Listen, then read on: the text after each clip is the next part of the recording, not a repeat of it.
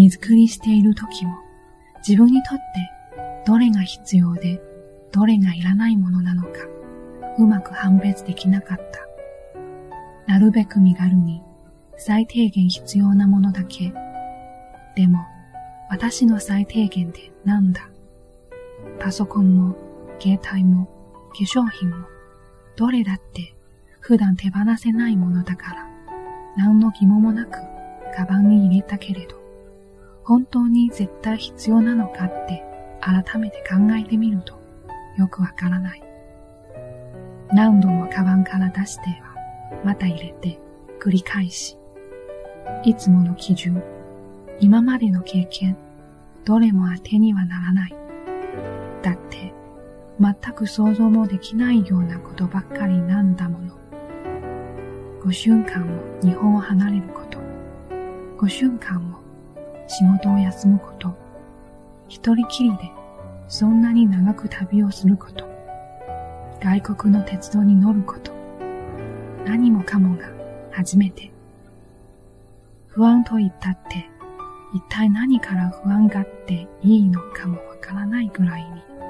に、いろんな心配事でてんこ盛りで、だからなのだろうか。さっきから私はどうでもいいようなことを一生懸命考えている。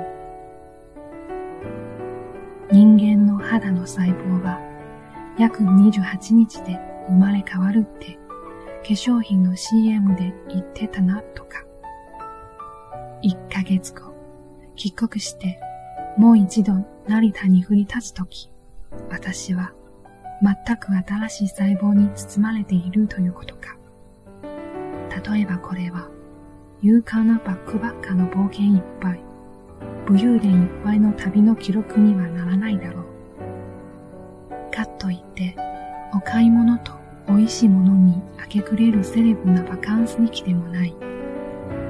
私が今、どうしても旅という形でしか具現できそうにない思ったのは、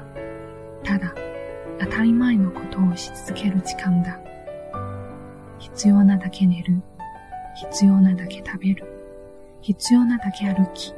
必要なだけ考える。そんなことですら、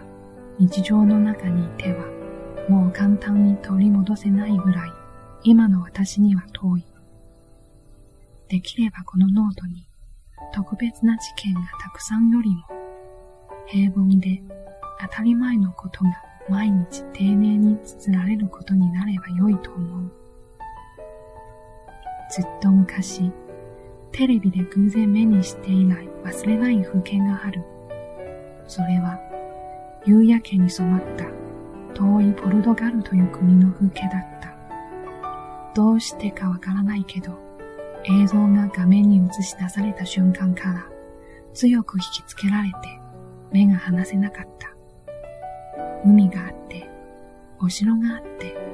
石畳で、自分の日常とはかけ離れた世界への憧れの気持ち。でも、それだけじゃなくて、何か懐かしいような親しみを覚えた。坂だらけなところが生まれ育った街に少しだけ似てたからだろうか。あったかい光の中、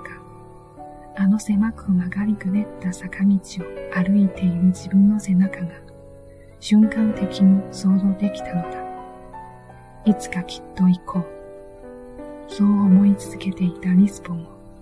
今回の旅の最終目的地に決めた。